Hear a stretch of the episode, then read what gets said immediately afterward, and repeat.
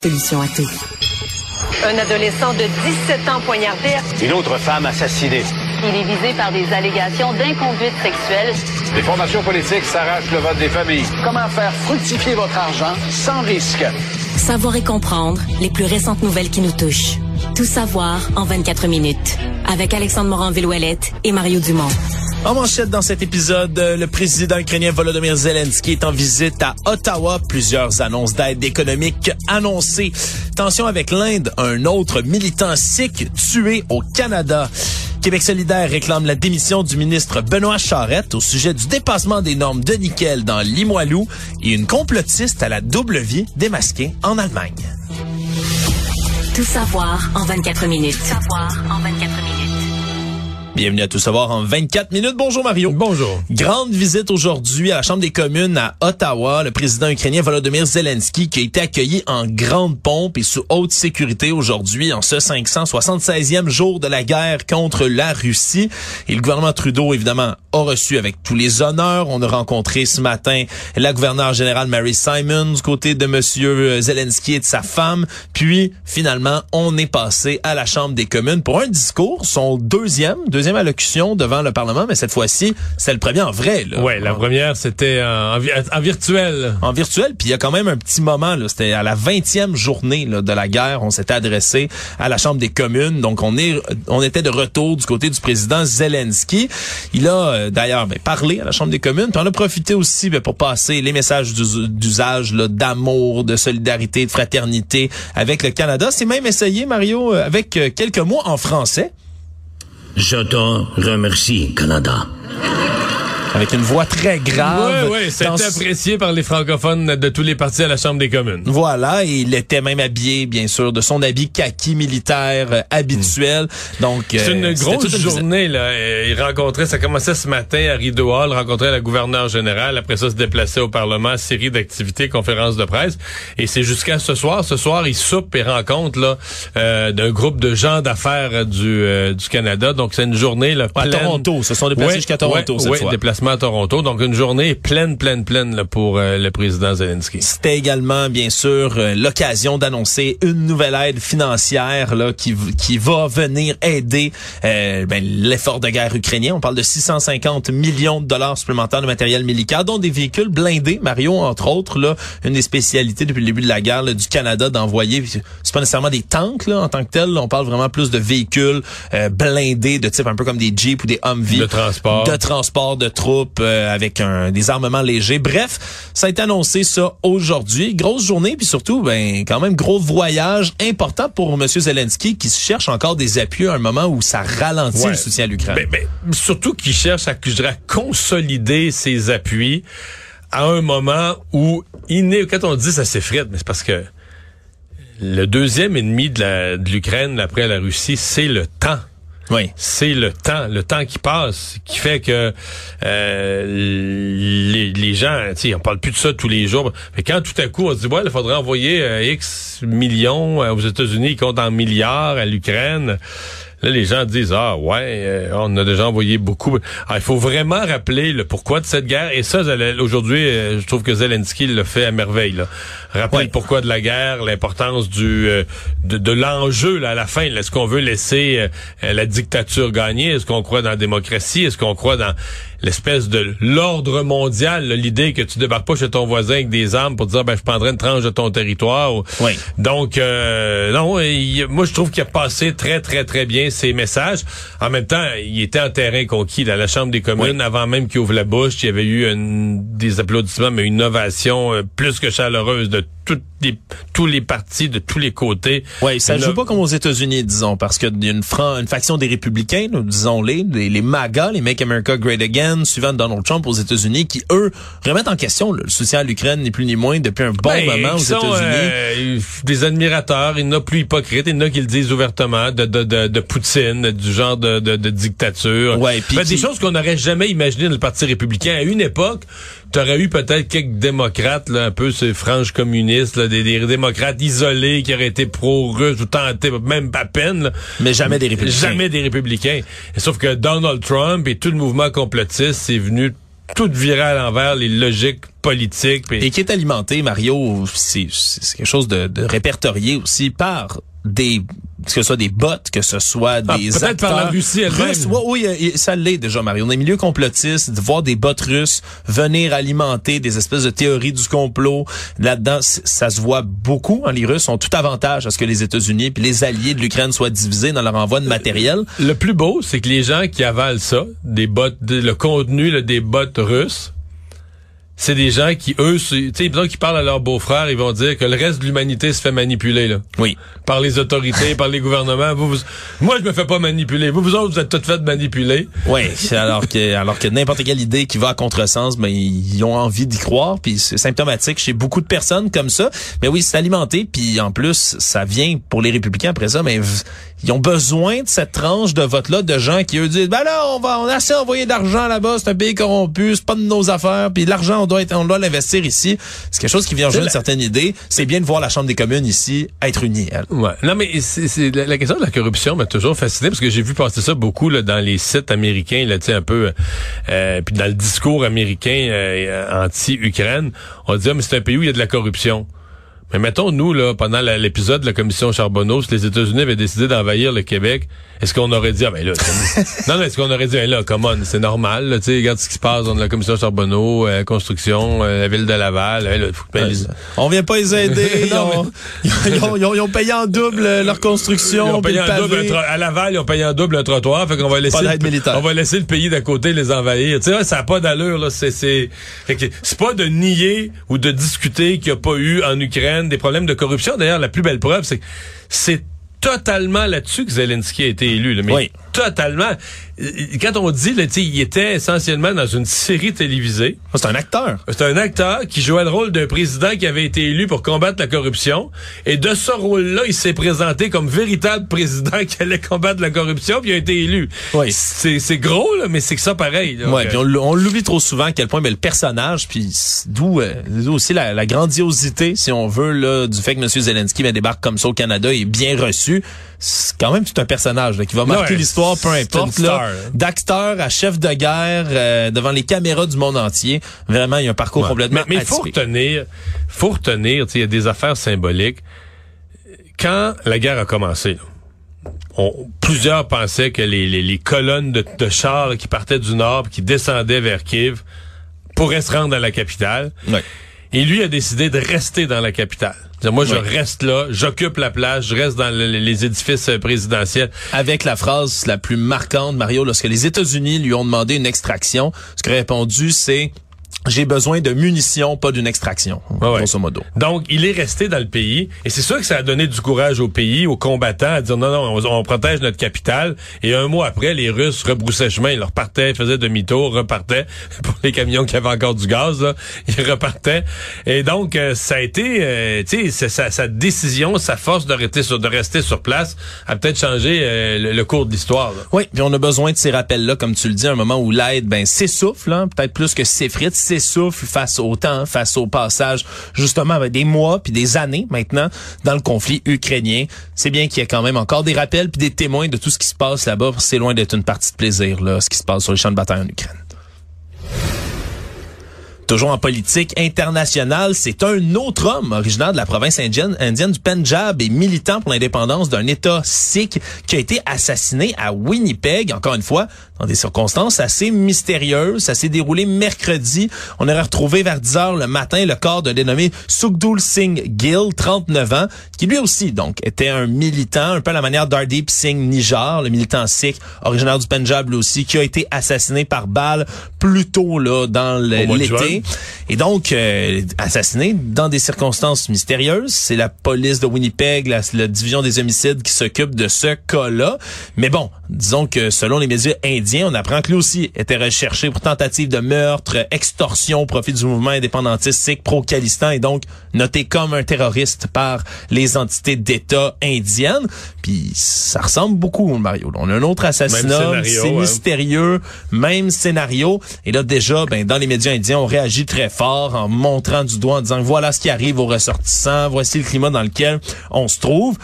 C'est sûr que ça vient, ça va venir relancer toutes sortes de question, Mario, à un moment où c'est déjà tellement tendu la situation. Là. Ouais, ouais, alors, c'est, ça devient compliqué avec l'Inde. Par contre, euh, j'essaie de, faut, rester calme, tu sais. euh, J'essaie de, de, de dire, euh, laissons la police faire son travail, tu sais, d'affirmer que l'un est relié à l'autre. Oui. Oui. oui, ça ressemble à, tu sais, ça ressemble à des traits communs, mais tu sais, des fois, on est surpris là. euh, Oui. Ça fait le tour des enquêtes policières, ou des fois, quelqu'un peut profiter de pour d'autres raisons. Donc, je reste là. Euh, je, je- je- on a quand même euh, en Inde, moi je suis- je suis comme surpris cette semaine. On dirait que j'avais pas conscience à quel point en Inde c'est une accusation forte. Tu sais, mettons, dans le premier voyage de Justin Trudeau, on parlait des tensions avec l'Inde, puis je savais que l'Inde reprochait au Canada d'être un peu sympathique. Puis d'héberger certaines nation- personnes. Ben, j'étais pas conscient à quel point en Inde, là, des gens fichés comme terroristes, vraiment fichés comme terroristes, recherchés, euh, vivaient au Canada. Oui, avec Et- leur citoyenneté et tout. Là. Ben, avec leur citoyenneté, mais dans certains cas, ils sont rentrés, pour la plupart, sont rentrés avec des faux passeports. là. Oui. Puis ont obtenu leur citoyenneté après. Alors, je, je, je, je comprends euh, si le Canada abrite des gens qui sont menacés dans leur pays parce qu'ils ont fait de l'action politique légitime et qu'on les accuse injustement de terrorisme, là, on les accueille quasiment comme des réfugiés politiques qui sont en danger dans leur pays. Voilà. Mais si on a la moindre conviction que vraiment des actes terroristes ont été commis, que les gens entrent avec des faux passeports, qu'on les régularise ensuite, on joue un jeu un peu plus dangereux. là. Peut-être une réflexion à avoir là-dessus aussi.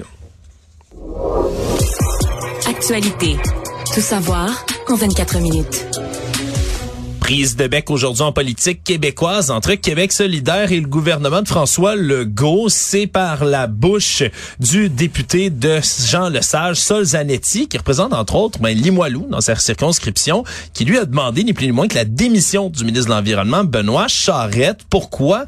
Il dit que ce dernier a menti par omission sur le dépassement des normes de nickel dans le quartier justement de Limoilou. Évidemment, le ministre lui a répliqué en demandant des excuses officielles au député de Sol Zanetti. Et c'est vraiment une histoire un peu étrange. Mario, là, on parle des opérations, entre autres, de transbordement de nickel du port de Québec. Et avec ces opérations-là, on surveille la pollution de l'air dans Limoilou, entre autres. Et là, dans une conférence de presse du mois d'août, ce qu'on accuse du côté de Québec solidaire, c'est que le ministre n'a pas fait mention d'un dépassement de normes sur le nickel qu'il y a eu en décembre et en janvier. Et comme il l'a pas mentionné que ça a été placé ensuite ben, dans les données qu'on a pu obtenir, on parle d'un mensonge par omission du côté de Québec solidaire. C'est une histoire un peu nébuleuse qui a fait beaucoup de bruit aujourd'hui en tant que tel, mais il y a toujours pas de dénouement. Non, mais en fait, la question, c'est pas est-ce que le député Sol Zanetti a fait son travail, euh, il a fait de la recherche, il a trouvé des chiffres, il y a eu des dépassements, ça avait pas été dit, euh, de le dénoncer, d'interroger le ministre. Bon. Est-ce que de, pour deux dépassements, euh, Demander une démission. demander la démission du ministre, est-ce que c'était proportionnel? Moi, ça m'a- donné l'impression, euh, tu sais, ce sujet-là de la poussière autour du port de Québec, tu sais, fond, le député Zanetti est contre le port dans son propre comté. Je sais pas ce qu'il veut, s'il voudrait le faire fermer, déménager, on sait pas trop, mais il est toujours contre le port dans son propre comté. Euh, c'est une situation rare, mais ça arrive. Là, lui, il, pas, il veut, il prend, il prend le parti des gens qui sont soucieux de, la qualité de l'air et tout ça, puis il semble plus être là-dedans que dans la recherche d'un équilibre. Et donc, euh, il fait son devoir, il fait son travail. Mais est-ce que demander la démission du ministre, c'est pas le gars qui a pas été capable d'attirer l'attention des médias? Tu sais, deux, trois fois, il a essayé d'attirer l'attention des médias sur le sujet. Il a pas réussi. Fait que là, il dit la seule façon d'attirer l'attention des médias, je vais dire quelque chose de tellement gros, genre demander la démission du ministre, que ça va attirer l'attention. Ouais. Bon. Ça, faut faire attention. Ça marche une fois, mais tu deviens vite le petit gars qui criait au loup. Là. Puis quand tu vas vouloir vraiment, quand vraiment il va y avoir quelque chose d'assez gros pour avoir la démission du ministre, puis personne va t'écouter, puis personne va te prendre au sérieux. Mais aujourd'hui, j'ai trouvé que c'était de la part du député une, intervention euh, justifiée, euh, basée sur un travail de recherche qu'il a fait, légitime pour un député. Maintenant, est-ce que c'est logique? Est-ce que c'est proportionnel de demander la démission? Parce qu'on pense que dans le public, en voyant la nouvelle, tout le monde va se dire Ah ben oui, il faudrait que le ministre démissionne. Voilà. Mais non, mais tu sais, mettons, je sais pas si le ministre de la Santé avait omis de dire dans une conférence de presse qu'à l'urgence des îles de la Madeleine, ça a débordé en mars dernier une fois. Tu pourrais y reprocher, mais est-ce que tu demandes la démission du ministre? C'est pas... Ben, c'est ça. Ça fait pas tellement, euh, tellement, tellement euh, justifié, mais que ça, ça fait plus. Je voulais faire beaucoup de bruit dans ma conférence de presse. Le procès du néo-nazi montréalais Gabriel Soyer-Chaput s'est conclu avec finalement une peine qui a été rendue, jugement par le juge Manlio Del Negro aujourd'hui. Et c'est assez spectaculaire, Mario, parce que du côté et de la défense et de la couronne, on s'était déjà entendu sur une peine qui pourrait sembler bonbon de trois mois de prison pour celui qui a écrit en 2016 et 2017 là, des centaines de textes néo-nazis sur ce forum d'extrême droite américaine qui est le Daily Stormer. Le juge, lui, a décidé d'envoyer un message beaucoup plus clair, Mario. Sa peine imposée, même si on avait un consensus, je le rappelle, est cinq fois plus élevée, soit 15 mois de prison avec trois ans de probation qui ont été mis dans ce, dans ce dossier-là. C'est un rappel que quand la couronne et la défense s'entendent, ça s'appelle, tu sais, leur a donné une suggestion, puis c'est vrai que dans 90, c'est peut-être plus pour cent des cas, quand tu as une suggestion commune, ben, le juge te dit, ben là, regarde, mon problème réglé, ils sont entendus. Mais c'est ça, ça demeure une suggestion et le juge est toujours en mesure d'apprécier la gravité.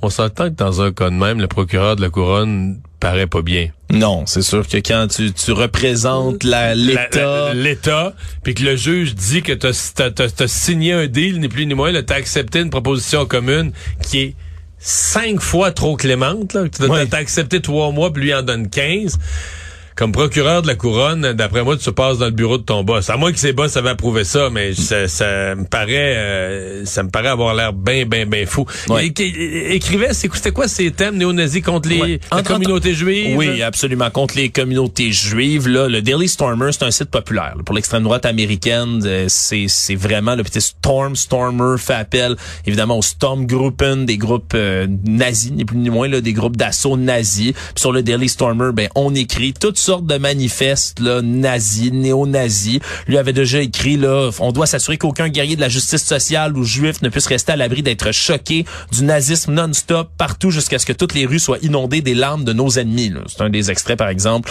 des textes que lui écrivait. Mais c'est surtout le cheminement là, que Gabriel Soyer-Chaput, du haut de ses 36 ans, a vécu tout au long du procès qui est intéressant. Lui, au départ, a tenté de justifier ça par l'humour, Mario. Dit, ah, ah ben c'était pas sérieux, j'écrivais ça pour être drôle. Évidemment, le juge a pas mordu à l'hameçon, l'avait déjà déclaré coupable d'avoir fomenté la haine. Après ça, a essayé de tout d'un coup d'attirer la pitié. C'était plus une blague, il s'est excusé en, en long, en large, mais pour le juge, on dit c'est une prise de conscience qui semble pas sincère du tout, ça a l'air opportuniste seulement. Puis il a fustigé entre autres la chambre d'écho sur internet, directement le Daily Stormer, dans lequel Soyer Chaput lui se sentait valorisé et flatté, a expliqué le juge dans tout ça à chaque fois qu'il appelait la haine envers les juifs et donc va imposer cette peine beaucoup plus forte. Il dit, c'est pas un hurluberlu, cet individu-là. Il écrivait de façon structurée. Son but, c'était de répandre des messages haineux pour qu'il y ait des gens qui maltraitent les personnes juives. Et donc, 15 mois de prison, 3 ans de probation pour réaliser le tort qu'il a causé. C'est le terme que le juge a utilisé là-dedans. Et je suppose que dans les trois ans de probation, est-ce qu'il y a des conditions du genre euh, pas de réseaux sociaux? Pas... Je les ai pas devant moi, mais règle générale, c'est c'est effectivement quelque chose qui vient avec tout ça pour les gens qui écrivent sur ce genre de forum-là, puis des forums comme ça, ça existe. Quoi qu'il en soit, Sayer Chapu lui a 30 jours pour porter la sentence en appel, mais c'est certain qu'il a dû faire le saut aujourd'hui, Mario, en voyant cette sentence-là, cinq fois plus élevée que ce à quoi il s'attendait. Savoir et comprendre, tout savoir en 24 minutes. Autre cas judiciaire assez spécial, Mario, il y a un agresseur sexuel montréalais qui vient de plaider coupable d'avoir récidivé, donc une autre agression sexuelle. Mais cette fois-ci, il est accusé d'avoir violé un autre co-détenu qui lui aussi est incarcéré pour un crime d'agression sexuelle. Mario. Donc il a violé un violeur. Il a violé un violeur. Un violeur a violé un violeur en prison. C'est comme ça qu'on pourrait décrire cette nouvelle-là simplement. Des faits là qui sont qui sont remontés là, à l'établissement de détention à Rivière-des-Prairies au printemps 2021. Maxime Tanguay Lebreu, qui a confirmé avoir bien commis son crime, a plaidé coupable. Ah ouais, ok, il a plaidé coupable à ça. Ah, il a déjà plaidé coupable, mais il a brutalement agressé un homme qui venait d'arriver au Québec. Euh, lui, c'était son premier crime. Après ça, ben, est incarcéré préventivement, s'en prend un autre homme dans sa cellule, un homme qui lui-même était détenu en lien avec l'agression sexuelle d'une fillette qui avait échappé à l'attention de sa mère. Et là, La personne qui l'a violé en prison a fini par porter plainte après deux agressions consécutives. Et là, euh, ben, on va ajouter là à sa peine de deux ans de pénitencier quatre autres années pour. euh, C'était quatre ans au départ. On ajoute deux ans maintenant pour Tanguy Lebrun, qui est déclaré aussi délinquant à contrôler. C'est c'est vraiment une histoire complètement complètement spéciale, Mario. On dirait là, de, de lire ce titre-là ce matin. Un violeur qui viole un autre violeur en prison. Spécial quand même. C'est certainement pas acceptable, là, tout. Mais je veux dire, euh, le violeur qui se fait violer, là, quand il porte plainte, là, il est quand même obligé de dire... euh, il est quand même dire, je sais pas à qui il porte plainte, mais aux autorités de la prison, il est quand même obligé de dire, c'était écœurant, je me suis fait violer, c'est un geste inacceptable. Ouais, parce que c'est un, un geste inacceptable, t'as fait un enfant à toi, là, mais pas moins inacceptable, il faut que ça soit sanctionné. Mais c'est un petit rappel de dire, ouais, toi, tu, quand tu te le fais faire, tu portes plainte, tu qualifies ça de geste inacceptable, toi, tu l'as fait à un enfant. Économie. Il y a des rumeurs de rapprochement, Mario, entre deux énormes géants du web, TikTok et Google, qui pourraient bientôt unir leurs forces, là, même si ça n'a pas été confirmé encore. On est en train d'étudier du côté de TikTok un rapprochement pour intégrer les recherches Google directement sur TikTok. Donc, quand tu cherches une recette sur Google, ça pourrait être une recette sur TikTok qui t'apparaît. En fait, ce serait le contraire. On rechercherait quelque chose sur TikTok, puis tu pourrais faire une recherche Google comme directement dans TikTok en tant que tel. De la manière dont je comprends ce programme-là, euh, c'est euh, vraiment parce qu'on on s'est rendu compte là, pour certaines personnes, un sondage américain récent, 51% de la génération Z préfère TikTok à Google comme moteur de recherche. Puis je comprends bien que Voyons. TikTok c'est pas euh, c'est pas, censé être un moteur de recherche. Du tout, du tout. Mais semble-t-il a des gens pour toutes sortes de choses, euh, savoir euh, une capsule historique, euh, savoir telle information ou telle autre, mais utilisent TikTok en ce moment.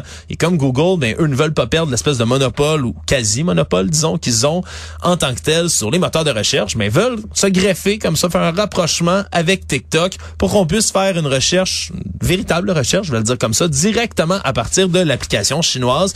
Donc ça reste à voir. Mais tu veux dire qu'il y a des gens, mais là, après moi, c'est surtout des jeunes. Quand Oui. ils cherchent de l'information, ils cherchent un renseignement, ils, Ils vont sur TikTok. Oui, moi aussi, ça me déprime un tout petit peu, Mario, mais qui suis-je pour juger, vois-tu? Mais semble-t-il qu'il y a bien des gens qui font ça. Est-ce que ça pourrait être bénéfique pour la qualité peut-être de l'information qui peut être cherchée? Est-ce que tout est vrai, ce qui est dit sur TikTok? Je sais pas si tout ce qui est tout ce qui est sur Internet est vrai, Mario. Ça, c'est la c'est la bonne question, tu vois. Ouais. C'est la question qu'on se pose. Tu vois, moi, quand j'étais jeune, à la télé, il y avait les l'annonce québécoise, l'hippopotame des familles. Je sais pas si tu te souviens Non, de ça. Si quelqu'un se souvient de ça, c'était une espèce d'annonce, t'avais un hippopotame miniature dans les maisons. C'était comme un documentaire. Puis à la fin, ça disait, vous ne devriez pas croire tout ce que vous voyez à la télé. Là, ça t'expliquait que c'était c'est comme une Ah, blague, c'est un ouais, canular. Dans le temps, c'était la télé. Maintenant, c'est l'Internet, Mario. J'exige une nouvelle annonce de l'hippo des familles. Enfin. Sur TikTok. Le monde. Coup d'éclat en Allemagne alors que la police a réussi à découvrir la double identité d'une enseignante allemande du primaire. Madame Elisa W, de son nom, elle euh, passait ses journées comme enseignante, enseignant à des enfants dans une école primaire. Et là, euh, on s'est rendu compte que le soir, ben, à place d'enfiler le costume d'un super-héros, elle décidait d'enfiler une perruque, Mario. Décidait d'enfiler une, perruque, une perruque brune, alors qu'elle est blonde dans la vie de tous les jours, pour devenir ben, Anna Schneider, une des présentatrices de la chaîne Compact TV, qui est une chaîne complotiste, là, ni plus ni moins, complotiste de propagande russe également, qui pousse toutes sortes de désinformations en Allemagne. C'était un pseudonyme passe-partout comme ça qu'elle utilisait pour devenir cette présentatrice télé, là, un peu à la Anna Montana, on va le dire comme ça, changer de perruque de couleur, puis incognito. Sauf que là, la Pendant femme- combien de temps elle fait ça? on n'a pas exactement combien de temps elle a réussi à faire la chose, mais était quand même la présentatrice complotiste là vraiment de cette chaîne là. Et là à 29 ans, elle ben vient de se faire trouver comme ça et le ministre de l'Éducation, là, de Brandebourg, entre autres, qui le ministère de l'Éducation, qui a pris la décision de suspendre complètement ses fonctions, l'enseignante. Ils vont attendre la conclusion d'une enquête officielle autour de tout ça. C'est quand même étonnant de savoir qu'on peut euh, qu'on peut se trouver une double identité comme ça le soir et être présentateur télé quand on est enseignant au primaire. C'est inquiétant quand même. Ben, en fait, euh, elle devait vivre nerveusement parce que je- malgré les déguisements, tu vois, il me semble que Ben, juste une perruque en plus. Ouais, J'ai- vu les photos, elle n'est pas méconnaissable d'une photo à l'autre. c'est une question de temps que quelqu'un, un parent, un jeune, quelqu'un va voir une image puis va me reconnaître tout de suite. Là. Il me semble Ouais. que c'était c'était joué à risque un peu. C'était joué à risque un peu et finalement, ben, elle a perdu, Mario. Résumer l'actualité en 24 minutes, c'est mission accomplie.